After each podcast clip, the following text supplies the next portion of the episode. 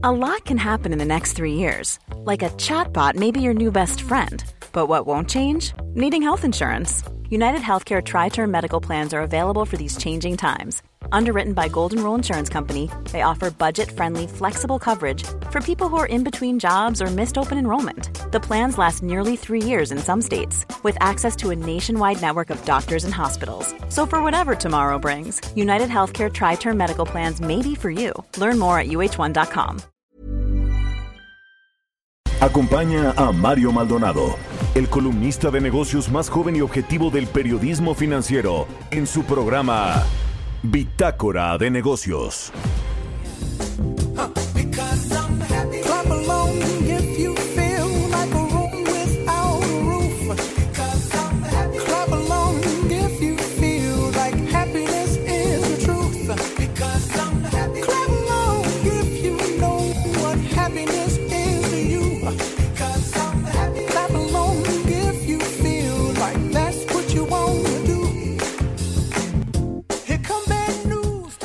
¿Qué tal? ¿Cómo están? Muy buenos días, bienvenidos a Bitácora de Negocios. Yo soy Mario Maldonado. Son las 6 de la mañana con 2 minutos tiempo del centro de México y me da mucho gusto saludarlos como todos los días en este lunes 22 de junio del 2020. Estamos transmitiendo en vivo desde la Ciudad de México en, las, en la cabina de El Heraldo Radio aquí en Insurgente Sur.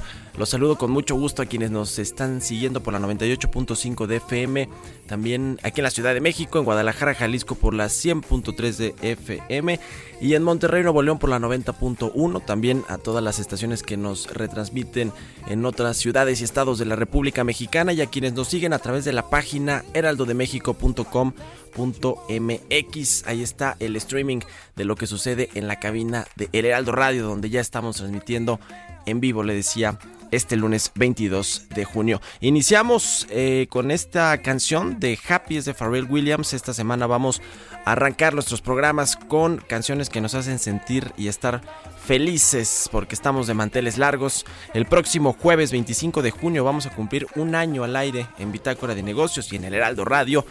Es nuestro primer aniversario, estamos muy contentos y queremos transmitirles y compartirles a ustedes, nuestros radioescuchas, pues toda esta felicidad que pues tenemos de tener un año, de cumplir un año. Ahora sí le entramos a la información, vamos a hablar con Roberto Aguilar en breve, como todos los días, sobre lo más importante que está sucediendo en los mercados financieros. Hay muchas cosas que hablar sobre pues estos contagios que están sucediendo de nueva cuenta, estos rebrotes en el mundo. Los mercados, sin embargo, parecen retomar cierto optimismo con respecto a la recuperación económica mundial. En España se reanudan actividades turísticas externas e internas y se anticipa una nueva baja a la tasa de interés de referencia del Banco de México este próximo jueves. Vamos a entrarle a ese tema con Roberto Aguilar. Platicaremos eh, también con Carlos Serrano. Le voy a presentar una entrevista que tuve el fin de semana con Carlos Serrano, economista en jefe del BBVA México, sobre cómo está el sector financiero, el sector bancario en México.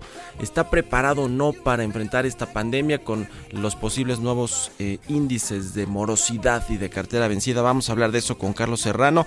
También con Jorge Break, el director general de Genoma Lab, el CEO de Genoma Lab sobre cómo están enfrentando las empresas de consumo esta crisis por el COVID-19, el uso del e-commerce, muchos temas interesantes, esta nueva normalidad que tendrán que pues a la que tendrán que ajustarse las empresas como todos nosotros también. Y vamos a platicar también finalmente con Beatriz Núñez, vicepresidenta de crecimiento de Walmart de México y Centroamérica sobre su incursión en el sector de la telefonía móvil en México, este gigante del retail de los autoservicios va a entrarle con todo a competir en los servicios de telefonía e internet móvil. Así que quédese con nosotros en Bitácora de Negocios. Se va a poner bueno como todos los días. Usted ya lo sabe. Y ahora déjeme le presento el resumen de las noticias más importantes para arrancar este lunes 22 de junio.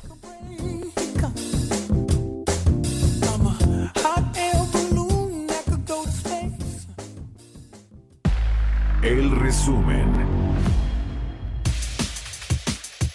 El presidente Andrés Manuel López Obrador considera la posibilidad de presentar una iniciativa de reforma constitucional para eliminar a la Comisión Reguladora de Energía y otros organismos.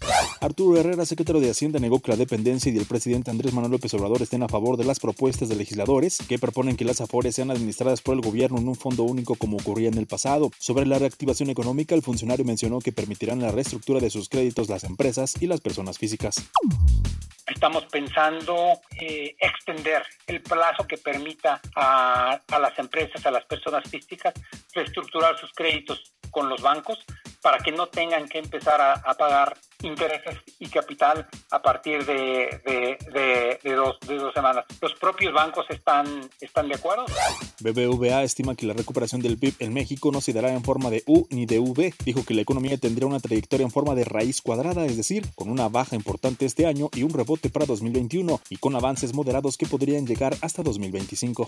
El presidente de la Coparmex, Gustavo de Hoyos, dio a conocer un audio que sugiere que el subsecretario de Prevención y Promoción de la Salud, Hugo López Gatel, considera que el COVID-19 fue traído a México por los ricos.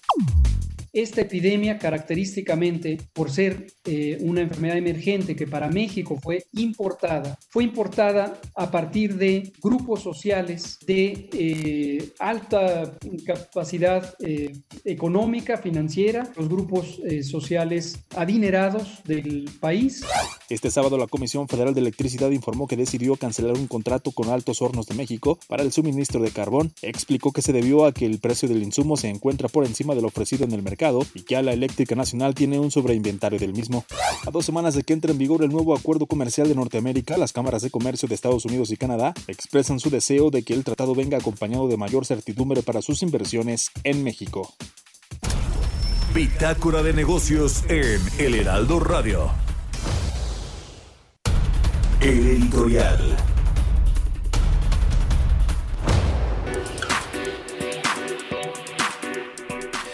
Pues ayer la secretaria de Salud dijo que México sumó 180.545 casos de contagios de COVID-19, casos acumulados y casi alcanzó los 22.000 fallecimientos. Ayer fue uno de los peores días, pero esto ya se está volviendo común. Todos los días parece que rompemos alguna marca en términos de fallecimientos por COVID-19 o en términos de contagios.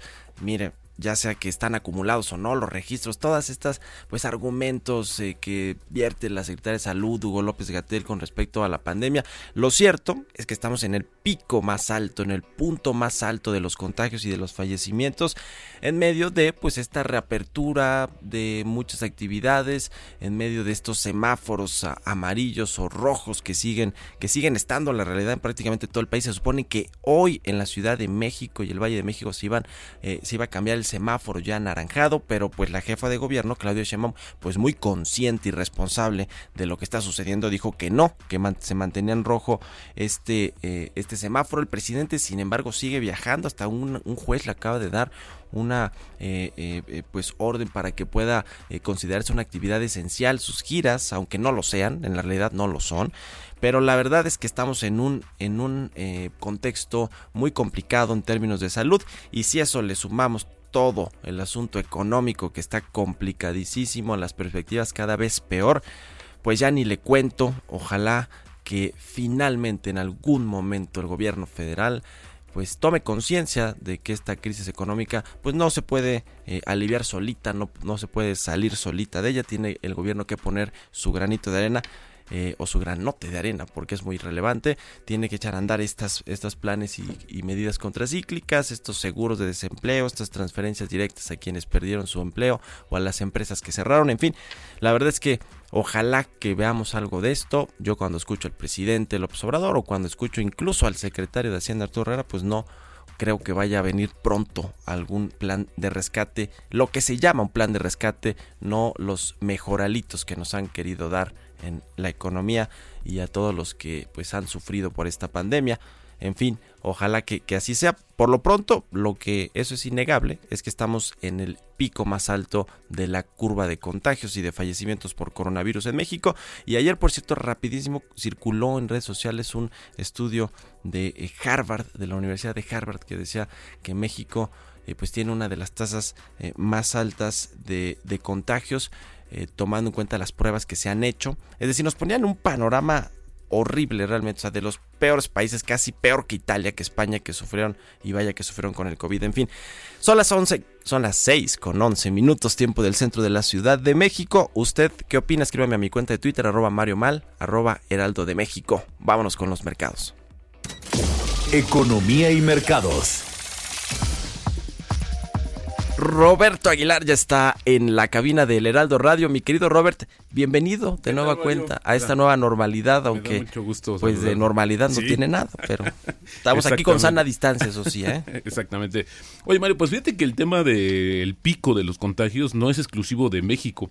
De hecho, ayer la Organización Mundial de la Salud reportó un incremento récord en los casos de coronavirus a nivel global, 183 mil en un periodo de 24 horas, y los mercados financieros globales retomaron ganancias modestas a apoyados por los avances de la reapertura de la economía, que pesó más que el temor de los rebrotes que el viernes alertaron a los inversionistas globales. Fíjate que España, por ejemplo, trabaja en una nueva metodología para alcanzar contagios y decesos por coronavirus y ya alcanzó una ya alcanzó solamente una, una, alza diaria de 140 casos, pero ayer abrió sus fronteras a todos los países de la Unión Europea con excepción de Portugal y permitió la movilización de su población al concluir el periodo de alerta establecido por las autoridades desde el 14 de marzo.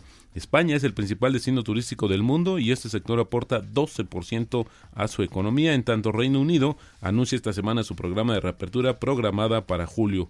Y bueno, ahí es donde vemos justamente este debate entre los números, el avance de la pandemia y la intención de la economía de restablecerse lo más pronto posible. Fíjate que investigadores chinos comenzaron una segunda fase de ensayos en humanos de una posible vacuna contra el coronavirus. Esto lo anunció el Instituto de Biología, de, Biología Médica de la Academia China de Ciencias Médicas. El ensayo de la fase 2 determinará la dosis y continuará evaluando si es posible o es posible esta vacuna y puede desencadenar con seguridad respuestas inmunológicas a personas sanas, avanzando también la carrera por, el, por la vacuna, por el alivio a el coronavirus. Y bueno, el viernes, Mario, fíjate que funcionarios de la Reserva Federal de Estados Unidos se mostraron muy más pesimistas sobre la velocidad de cualquier recuperación económica y advirtieron de que la tasa de desempleo podría aumentar de nuevo si la enfermedad no se controla. El Banco Central ya dejó claro que la recuperación económica completa del impacto del coronavirus tardaría años, pero las incipientes señales de recuperación de la economía habían alimentado algunas esperanzas de que Estados Unidos pudiese recuperarse más rápidamente. Esto sucedió en horas el viernes, después ya una cubetada de realidad con varios anuncios y esto, por ejemplo, alguno de ellos, Mario, es que Apple anunció el viernes que cerrará temporalmente algunas tiendas de Florida, Arizona, Carolina del Sur y Carolina del Norte, donde se han registrado un aumento de los casos del coronavirus en los últimos días. Los nuevos casos de COVID-19 están en niveles récord al menos en seis estados de Estados Unidos y el uso obligatorio de el cubrebocas o mascarillas se está volviendo más común a medida que las economías continúan reabriéndose. El gobierno de México acordó con Canadá reanudar el programa de envío de trabajadores agrícolas temporales que justamente sufrió una parálisis pues muy breve después de varios casos de coronavirus en granjas de aquel país. Y esto bueno pues, es una buena noticia porque este este programa de trabajadores agrícolas temporales pues ayuda también y es uno de los que más eh, de los que mejor han funcionado en los últimos años en este intercambio de mano de obra. Y esta semana Mario de indicadores relevantes económicos. Hoy la encuesta de expectativas económicas de City Banamex el miércoles la inflación de la primera quincena de junio, de junio, con varias presiones por el tema de las gasolinas, también el impuesto a las plataformas de contenido que comenzó este, este mes podría tener un impacto. El jueves la decisión de política monetaria del Banco de México con una baja de medio punto para llevarla a 5%, tasa bastante atractiva todavía, y el viernes el IGAE, este adelanto podríamos decir del PIB de abril, donde se anticipa una caída de dos dígitos, además de la balanza comercial de mayo el viernes, pero me gustaría nada más detenerme ahí con el tema del IGAE, eh, Mario, porque ahí entonces estaríamos viendo pues el tema de la baja más pronunciada que podría tener la economía mexicana justamente ya con el embate y todo lo, lo que implica la paralización temporal de las actividades porque corresponde al mes de abril. Así es que, bueno, pues esperan por lo menos una caída de 20% y creo que ahí superaríamos, estaríamos experimentando la tasa eh, o, o, el efecto más bajo. Había que ver si esto no se repite en mayo. Y el tipo de cambio, Mario, en 22.55, así es como inician las cotizaciones de nuestra moneda. Entonces va a bajar medio punto el Banco de México su tasa de interés de referencia. Medio punto. Medio este punto es lo que se espera exactamente el jueves. Ya eh, un poco cantado también con, los, los factores que van a incidir por el tema de la inflación, a pesar de las presiones que se están dando en, los últimos, en las últimas quincenas, pero creo que eso también es un, es un tema que se había más o menos descartado. Ahora el tema es, o la gran pregunta es cómo va a ser, qué tan rápida podría ser la baja posterior de las tasas de referencia en Estados Unidos. Hay que, hay que compararlas con Brasil, que la semana pasada bajó eh, tres cuartos de punto y la tiene en la mitad de lo que podría estar México. Es decir, pues hoy, insisto, tenemos una de las tasas quizás más atractivas en términos de los mercados emergentes que estamos ofreciendo y también de las economías desarrolladas. Hay otras que están ofreciendo tasas negativas, así es que creo que eso puede ser una situación que el banco tendrá que modular muy bien para ver si no eh, tiene un efecto directo en el tipo de cambio, que por cierto se ha mantenido relativamente estable, Mario, en estos vaivenes, pero hoy, como te decía, en 22.54. Nada más comentar que en la semana estuvo negociándose entre el 22.65 y el 22.48, así es que diría que muy estable eh, relativamente nuestra moneda en los últimos días. Esta baja de tasas, Robert, eh, en realidad que, lo han hecho muy, eh, digamos, progresivamente. El Banco de México no se ha aventado a bajarle un punto en, en una sola reunión. Es más bien, pero para mantener a los inversionistas que tienen eh, pues eh, activos gubernamentales en México, ¿no? Pero la verdad es que no sirve para reactivar el consumo, el crédito, o sea, más en esta coyuntura. No, el tema es que como tenemos un sistema financiero bastante básico y no tan penetrado, pues la cuestión de que estas decisiones de política monetaria tardan varios meses, entre seis u ocho meses en llegar. Eso sí, cuando hay un incremento de las tasas, inmediatamente se va a reflejar en el costo de tu crédito. Eso es una de las cuestiones que también México no ha podido todavía estabilizar, pero sí tienes toda la razón, de nada nos serviría en términos de crecimiento o alentar eh, por lo menos eh, una recuperación de la economía, las tasas si están viendo solamente un tema financiero. Muchas gracias, mi querido Robert. Al contrario, Mario. Buenos días, sigan a Roberto Aguilar en Twitter, Roberto AH, son las 6 con 18 minutos. Entrevista. Oiga, a propósito del sector financiero, platiqué con Carlos Serrano, economista en jefe del BBVA México, precisamente sobre cómo está este sector bancario para poder enfrentar la crisis que también capitalizado está, pero qué tan eh, pues feo se puede poner la cosa con los impagos y la morosidad. Vamos a escuchar esta entrevista que hicimos con Carlos Serrano. Bitácora de negocios en El Heraldo Radio primer punto a resaltar es que el sector bancario enfrenta esta crisis derivada de la pandemia en una situación de fortaleza. Eh, vemos que el sector eh, bancario está bien capitalizado, tiene índices de capitalización medidos bajo los criterios de Basilea superiores al 15%, el mínimo que pide Basilea es de 10,5%, entonces eh, existe pues un excedente bastante significativo en lo que hace a la base de capital y no solamente es un sistema bien capitalizado, sino también es un eh, sistema eh, con amplios niveles de liquidez en el que todas las instituciones del sistema cumplen con los requerimientos de liquidez de Basilea. Eh, hay que recordar que este es un sistema que se fondea mayoritariamente con eh, depósitos estables del público, lo cual le da esta fortaleza. Entonces, sin duda vienen retos eh, significativos, Mario, debido a los efectos que la contracción económica va a traer en eh, las carteras, pero creemos nosotros que el sistema está en una situación de fortaleza que le permitirá afrontarlos.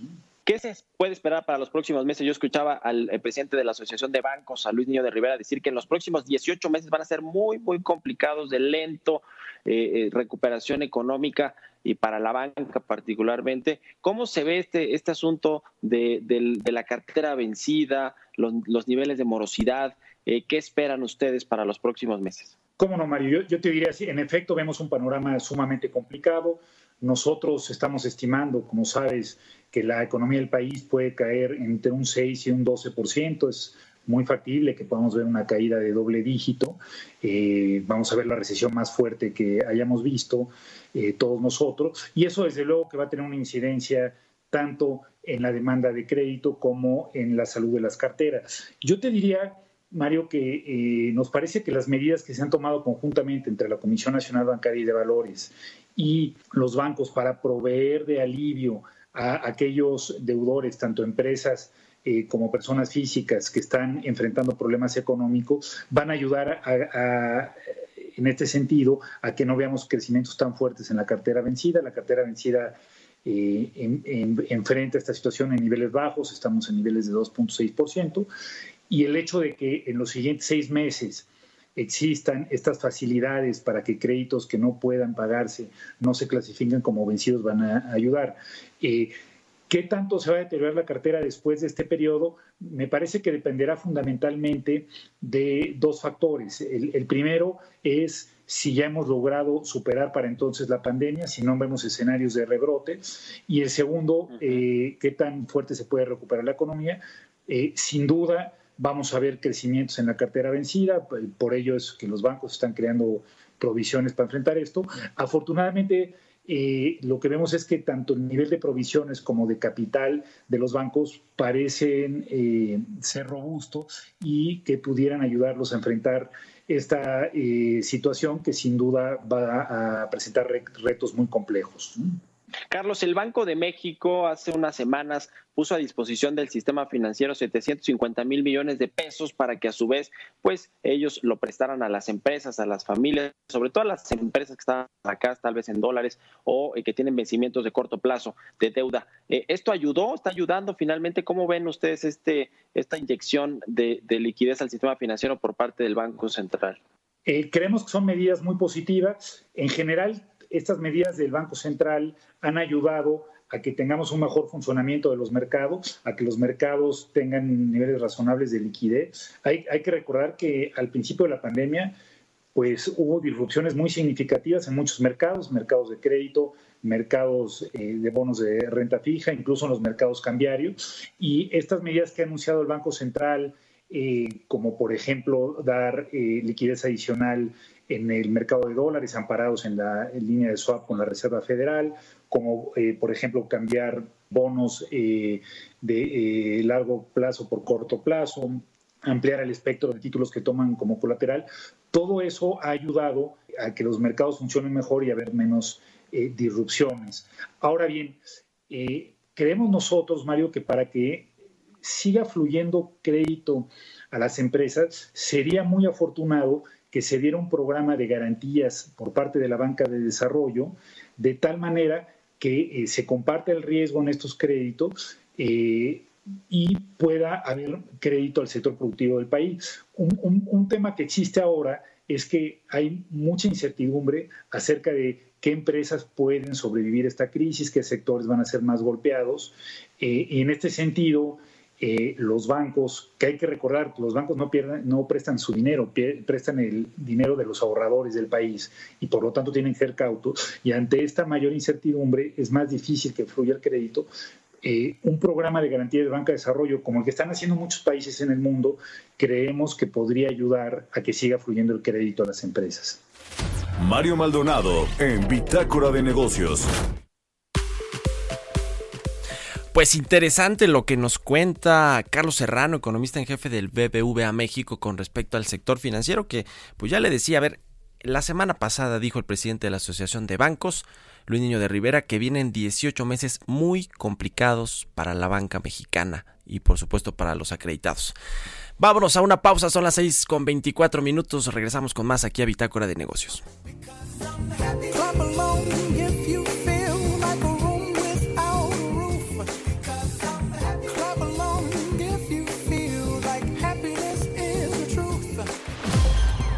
Continuamos en un momento con la información más relevante del mundo financiero en Bitácora de Negocios con Mario Maldonado. Regresamos. Estás escuchando Bitácora de Negocios con Mario Maldonado, el columnista de negocios más joven y objetivo del periodismo financiero, por Heraldo Radio en el 98.5 de FM. Entrevista.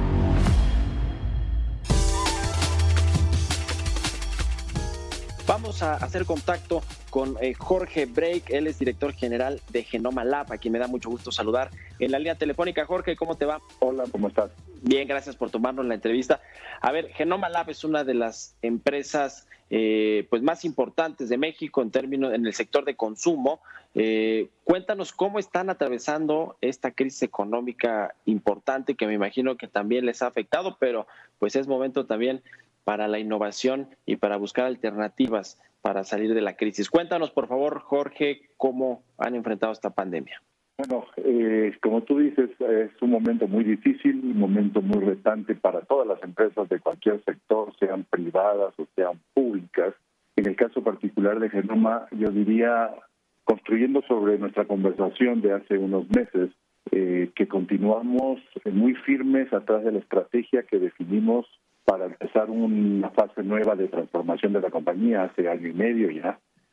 Y nos va funcionando bastante bien, obviamente eh, dentro de lo que se puede esperar en el contexto actual. Pero bastante bien porque, como tú dices, innovación era una es, es nuestro primer pilar, el más importante de esa estrategia que te expliqué hace unos meses, y va funcionando bien. Hemos podido relanzar productos desde marzo, que estamos en esta situación, eh, exitosamente en varios países. Hemos podido entrar a la categoría de antibacteriales también durante estos últimos tres meses en varios países. Eh, entonces, son dos ejemplos rápidos de que la innovación nos está ayudando a poder este, cambiar el temporal, como dirías, ¿no? En términos generales. Y más allá de innovación, los otros pilares también siguen siendo importantes. El tema de, de, nuestra estrategia comercial, por ejemplo, de expandir nuestra presencia en otros canales de distribución, que está funcionando muy bien. Hemos hemos expandido nuestra presencia especialmente en el canal tradicional, ¿no? los changarros en México o las bodegas, como se llaman en Sudamérica, eh, en forma importante. Los consumidores ahora que están en su casa están yendo mucho más a la tienda de la esquina, porque van más frecuente y porque está cerca y hay menos gente, menos multitud. Y ese canal se ha fortalecido. Entonces nuestra presencia la hemos expandido, hemos contratado más gente para poder cubrir ese canal, hemos lanzado versiones de productos más pequeñas, como sachets en shampoos, muy exitosamente en Perú y en Colombia. Entonces, también lo podemos llamar innovación, dentro del, pilar de expandir nuestra presencia geográfica, pero pero no deja de ser innovación el entrar en nuevos canales con nuevas presentaciones. Entonces, en términos generales, se diría, vámonos defendiéndonos bastante bien. Precisamente, ¿cómo les ha ido con eh, la venta de los productos? Eh, para poner en contexto, y seguramente mucha gente en el auditorio conoce qué hace la empresa Genoma Lab, que se dedica al desarrollo, eh, venta y distribución de productos de cuidado personal y también de medicamentos de libre venta, los llamados OTC. ¿Cómo les ha ido en este en, en, medio de esta pandemia? Porque imagino que algunos productos de cuidado personal y, e incluso los OTC pues siguen demandándose de manera normal. ¿Cómo, ¿Cómo les ha ido en términos de ventas? Hay categorías, especialmente en el lado farmacéutico de libre venta, que se han mantenido muy bien, de todo lo que tiene que ver con, con analgésicos, con antigripales, como te imaginarás, o vitaminas, que son cosas que la gente está buscando para proteger su sistema inmunológico. Por ejemplo, son categorías que, que se han mantenido y nosotros nos hemos asegurado el tener eh, los productos disponibles en, las tiendas que han estado abiertas, la mayoría de ellas de consumo y de farmacia, para beneficio del consumidor. Eh, en, cuidado personal sí hay más retos, obviamente no, no ha sido una prioridad para el consumidor, pero hemos podido mantener un nivel aceptable. Y lo otro que te comenté es de que hemos entrado a la categoría de antibacteriales, ¿no? con los geles antibacteriales, y después entraremos con, con, otros productos más. Y estoy hablando de varios países, no solamente en México. Hemos entrado con geles antibacteriales en México y en Estados Unidos, en Chile, y estamos por lanzar en Brasil y en la región andina.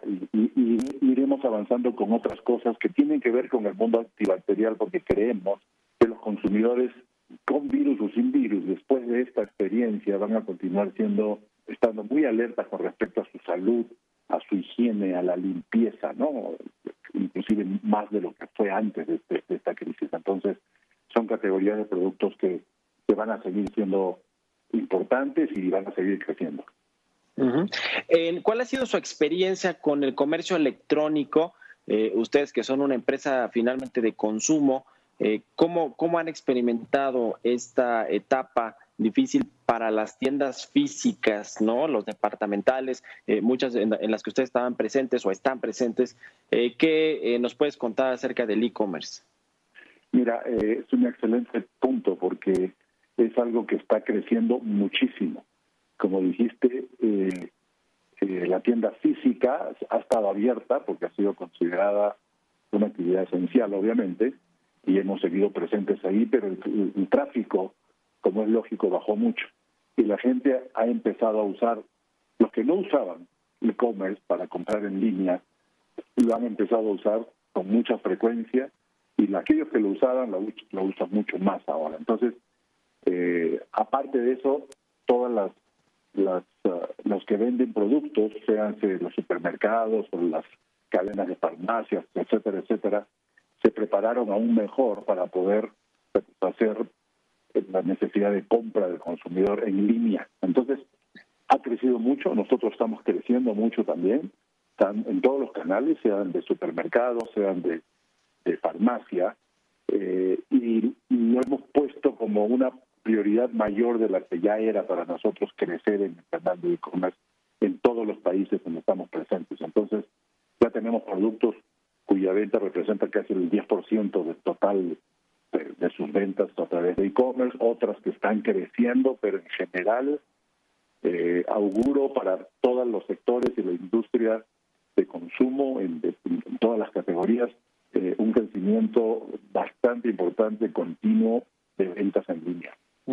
Finalmente, Jorge, en un minutito, si nos cuentas un poco de la estrategia de crecimiento que tiene Genoma Lab para los próximos años o para el próximo año, tomando en cuenta obviamente ya este, esta nueva normalidad y la recuperación de los diferentes mercados donde ustedes están operando.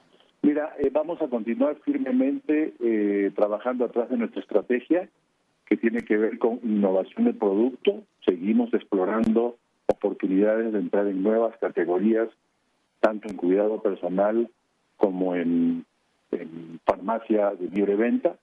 Vamos a continuar expandiendo también nuestra presencia en canales y, y e-commerce es uno de esos canales nuevos donde vamos a acelerar nuestro crecimiento más allá del crecimiento en los canales tradicionales en toda Latinoamérica.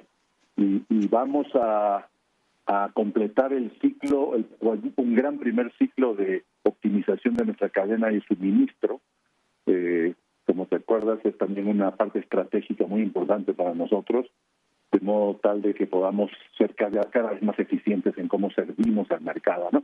Y, no quiero dejar de mencionar la parte de nuestra gente, que es tan importante o más que los otros temas, porque nuestra gente ha estado, ha estado muy comprometida con una energía increíble en estos meses en que hemos trabajado la mayoría de nosotros remotamente y, gracias a ellos es que hemos conseguido eh, ejecutar todo lo anterior del negocio. ¿no? Entonces nuestra gente va a seguir siendo muy importante y, al hablar de gente también hablo no solamente de nuestros empleados, sino también de las sociedades donde operamos. Hemos estado muy activos en varios países donando producto eh, medicinal especialmente. Hemos estado trabajando en expandir la fuerza laboral nuestra con esta expansión de nuestra fuerza de ventas en canales tradicionales. Hemos estado trabajando con empresas mexicanas para asegurarnos que juntos, nuestros proveedores, nuestros maquiladores, nuestros clientes, juntos estemos alineados para salir de la crisis y ha, funcionado extraordinariamente bien. Ahora, desde la semana pasada, empezamos un programa en México para alimentar a los héroes. Estamos llevando 10.000 comidas entre junio y julio a médicos y enfermeras de, tres instituciones eh, hospitalarias.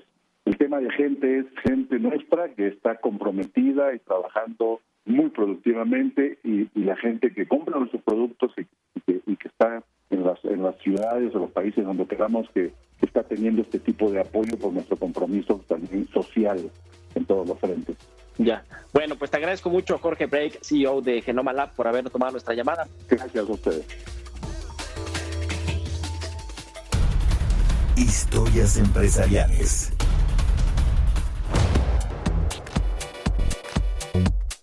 Bueno, pues cambiando de tema, le cuento que Apple volvió a cerrar las tiendas en Estados Unidos tras una nueva ola de contagios de COVID-19.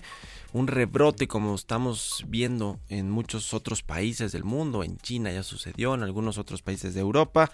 Bueno, pues Apple decidió cerrar 11 de sus tiendas en los Estados Unidos como medida de precaución por los rebrotes de COVID-19 que están teniendo lugar en algunas partes de este país. Nos cuenta de todo esto Giovanna Torres en la siguiente pieza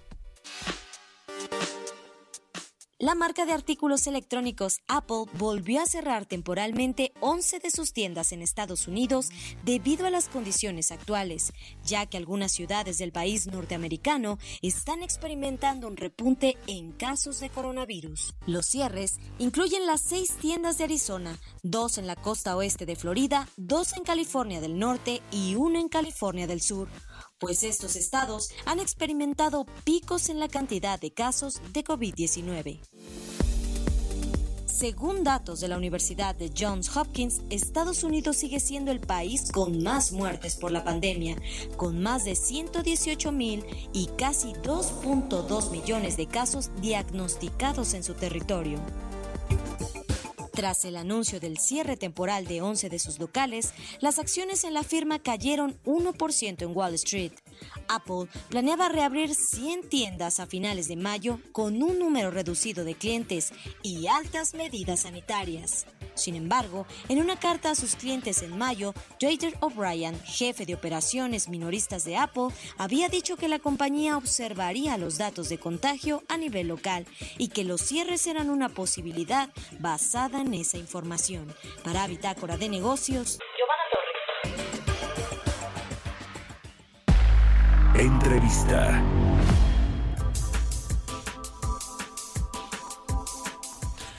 Bueno, le platicamos la semana pasada que Walmart de México y Centroamérica ofrecerá telefonía móvil a sus clientes a nivel nacional. Esto es a través de un operador móvil virtual, esta figura que surgió pues más o menos recientemente en México, quizá tras la reforma al sector de las telecomunicaciones y que bueno pues lo han utilizado muchas otras empresas que no tienen como principal negocio el de telecomunicaciones o el de ofrecer servicios de telefonía e internet móvil. Para platicar de esto, tenemos en la línea telefónica y me da mucho gusto saludar a Beatriz Núñez, vicepresidenta de crecimiento de Walmart de México y Centroamérica. Beatriz, ¿cómo te va? Muy buenos días, gracias por tomar nuestra llamada. Hola Mario, muy buenos días, muchas gracias por la oportunidad. Cuéntanos por favor de este lanzamiento de eh, los servicios de telefonía móvil, de este operador móvil virtual, cómo va a funcionar, cuáles son sus expectativas, por favor. Claro que sí, con mucho gusto. Nuestro nuevo operador llamado Byte, Bodega Horrera Internet y Telefonía, es la mejor oferta prepago que podemos dar eh, al país, alineado con el propósito de Walmart de siempre dar precios bajos siempre y mejorar con eso la vida de las familias mexicanas. Hoy estamos entregando una oferta única prepago en la cual nuestros usuarios pueden disfrutar de la mejor conectividad con la mejor este red de comunicación que es la red Altan eh, del mayorista Altan que nos permite entregar esta oferta única a nuestros clientes para que puedan eh, disfrutar de esta conectividad que creemos que debe ser incluyente y accesible para la población incluso en aquellas zonas remotas en las cuales hoy no tenían acceso y de verdad puedan tener una vida mejor. ¿Cuáles son las eh, ventajas competitivas o los valores competitivos que tienen eh, ahí en Walmart con este nuevo servicio de telefonía e internet? Es decir, para salir a competir en un mercado que ciertamente pues es altamente competido y que están ahí los operadores tradicionales que tienen a los clientes cautivos, la mayoría hay un eh, agente económico preponderante que es Telcel y que tiene pues buena parte de los usuarios, pero están los otros tradicionales y los otros operadores móviles virtuales. ¿Qué ofrece Walmart de diferente a sus usuarios de estos servicios? Pues, Claro, mira, primero nuestra política de precios bajos siempre. Estamos ofreciendo un plan en el cual por 50 pesos semanales puedes tener eh, conectividad ilimitada o por 200 pesos mensuales conectividad ilimitada por 30 días. Estamos ofreciendo la mejor cobertura a, la, a máxima velocidad con una red generación 4.5 GLTE que cuenta con cobertura nacional e internacional y por, y por último y no menos importante estamos recompensando la, la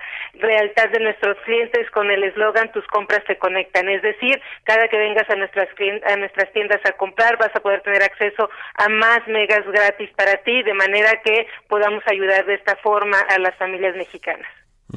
¿Cuántos usuarios pretenden eh, adquirir o tener en, el corto y mediano plazo, en, no sé, en los próximos eh, dos o tres años? ¿Cuál es la expectativa que tienen también para, en términos de negocios, para Walmart? ¿Qué tanto puede significar en términos de ingresos y de negocio en general para esta cadena de autoservicios? Somos un operador móvil virtual en un mercado que en México es, un mercado joven para los operadores virtuales que recién inicia, tiene poco de haber iniciado. Estamos en este momento empezando a probar nuestro modelo operativo, a poder probar eh, qué, requieren nuestros clientes, entregarle, entregándoles la mejor oferta y con eso poder empezar a establecer cuáles son nuestras previsiones de, de, de alcance que tendríamos con este proyecto. Por ahora nuestro mayor objetivo es de verdad entregar un beneficio a nuestros clientes. Incluso es muy importante que nuestros clientes sepan que para ayudarlos en este momento difícil que estamos pasando en el mundo, estamos entregando 30 días de conectividad totalmente gratis. Solamente tienen que ir a nuestras tiendas, adquirir la SIM que cuesta 20 pesos y con eso inmediatamente tendrán acceso a 30 días de conectividad totalmente gratis. Por ahora el foco totalmente está en nuestros clientes, en ayudarlos y en seguir buscando formas de que de verdad puedan mejorar su vida. Como ves, es una oferta única, inédita, totalmente centrada en el cliente por ahora. ¿Cuál es el potencial de clientes que podrán tener para este operador móvil virtual? No sé si de pronto los clientes que tienen en los autoservicios que eventualmente podrían eh, estar interesados en contratar algún servicio con ustedes de telefonía internet móvil, eh, ¿ese es el universo o no? Eh, ¿Es más pequeño? ¿Qué pasa también con el asunto de los teléfonos, de los dispositivos móviles? Eh, ¿Cualquier dispositivo sirve para este nuevo servicio o tiene que ser uno pues de, de última generación? ¿Cómo está ese asunto?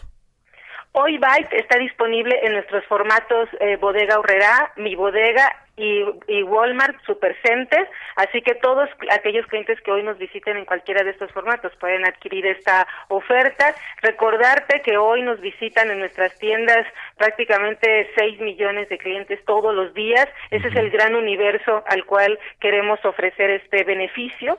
Entonces, eh, contestando a tu pregunta, vamos a nivel nacional eh, utilizando nuestras tiendas como el principal canal para hacer accesible esta oferta. Esta, como te dije, es una red de última generación de alta velocidad. Eso significa que, que las terminales que son compatibles prácticamente son el 80% de las terminales que hoy están disponibles en el mercado, que tienen que ser terminales, eh, eh teléfonos inteligentes que puedan eh, tener acceso a esta alta velocidad pero prácticamente es, es, el, es la mayoría de las terminales móviles hoy disponibles.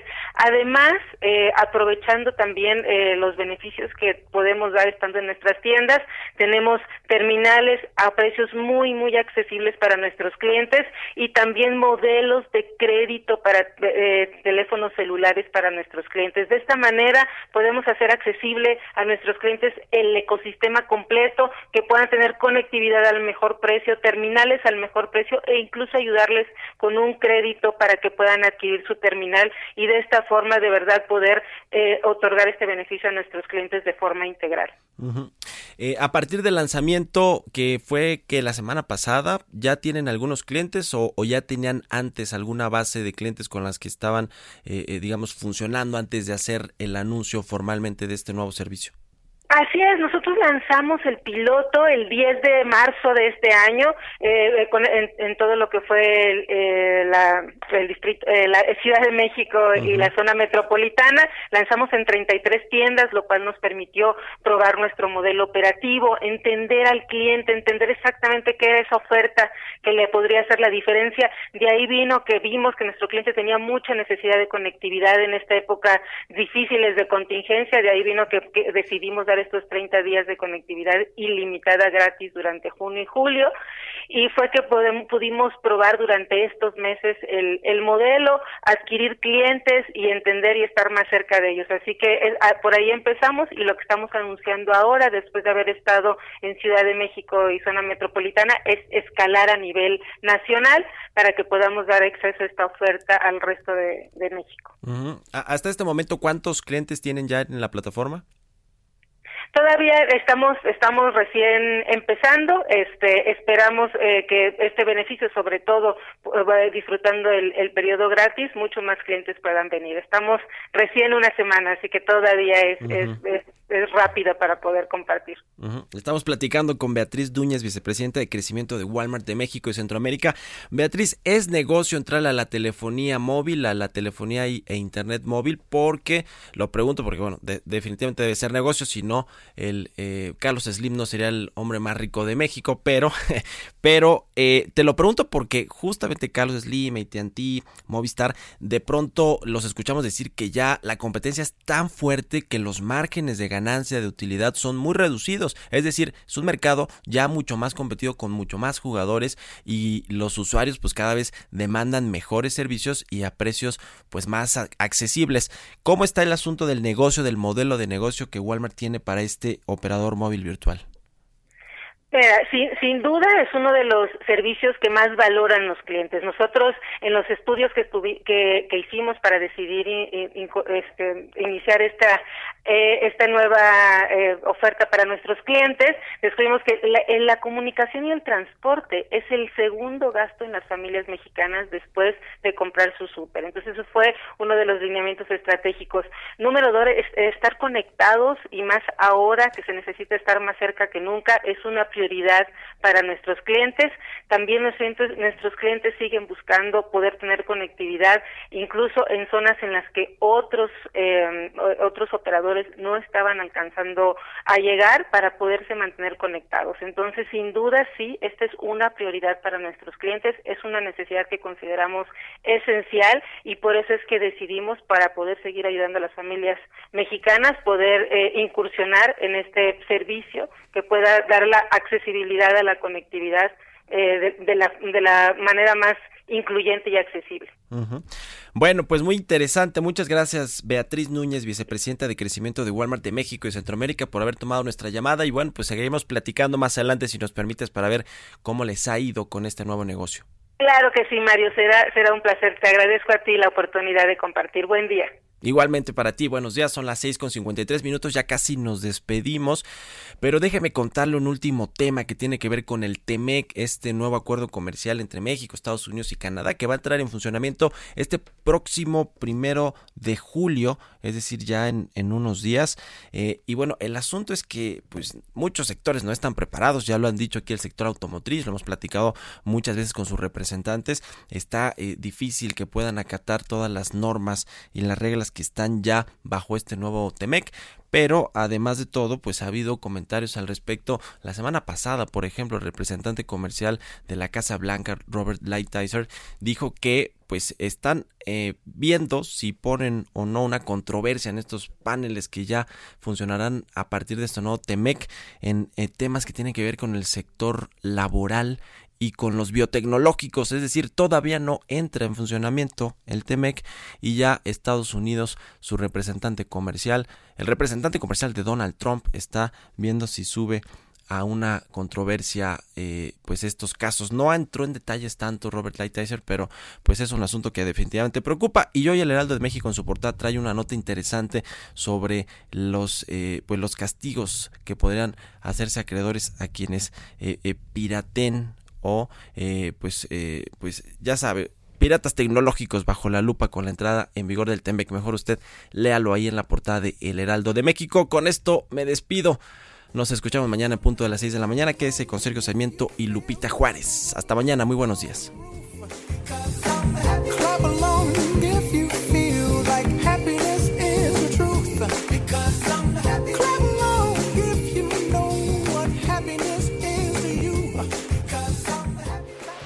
Esto fue Bitácora de Negocios con Mario Maldonado, donde la H suena y ahora también se escucha una estación de Heraldo Media Group.